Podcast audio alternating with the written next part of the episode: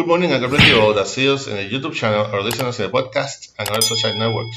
I'm your brother in Christ, Pedro Ayala, a servant of God for His grace, and I belong to the Pentecostal Church of Restoration Holiness and Love Inc., who pastors and directs our beloved pastor Maribel Núñez Molina. Our church is located at Calle Flamboyant 194, Pueblo Indio, in Canóvanas, Puerto Rico, and this is the ministry that bears my name from the school to heaven, de la escuela el cielo. We'll be using the Holy Bible app that you can get free of charge on both the Android platform and the App Store. The verse of the day is in Hebrews 13:8. Hebrews 13:8. This is the International Standard Version and reads like this. The powerfully word of God is read in the name of the Father, the Son, and the Holy Spirit. Amen. Jesus, the Messiah, is the same yesterday and today and forever. Again, Jesus, the Messiah, is the same yesterday and today and forever. Please God, continue blessing your already blessed word. Christian duties. It is necessary for Christ followers to show by our testimony, testimony the changes the Lord made in our lives.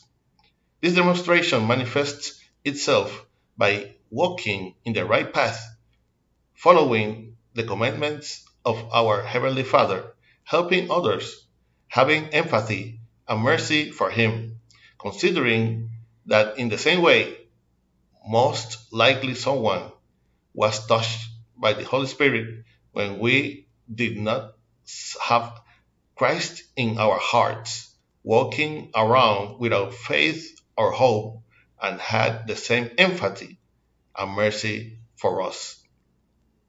This way of proceeding with our neighbor is neither a fashion or momentary waste of philanthropy, but it has to be the derivative of a new life in Christ and love for one for one's neighbor, which is the second most important commandment of the delegates by Jesus for his passage through the earth. Let us always practice the love that God has placed in our towards our fellow men. Let us always show mercy for those who have not had this encounter with God. Let us keep in mind that God's love and His word last forever. Amen. I hope that this short exhortation will serve as a re- reflection and strength to your life in this morning that the Lord have made. For praise send message to our email ministerio de la escuela para el cielo at gmail.com. You can also get us on YouTube and listen us in the podcast and Facebook. Remember to like and share us to support this ministry. If you have not already did subscribe to this channel where from Monday to Friday we will give what we have received by grace. This was your brother in Christ, Pedro Ayala, servant of God for his grace, and we will see each other in the next year if Christ has not come to seek us as a church yet.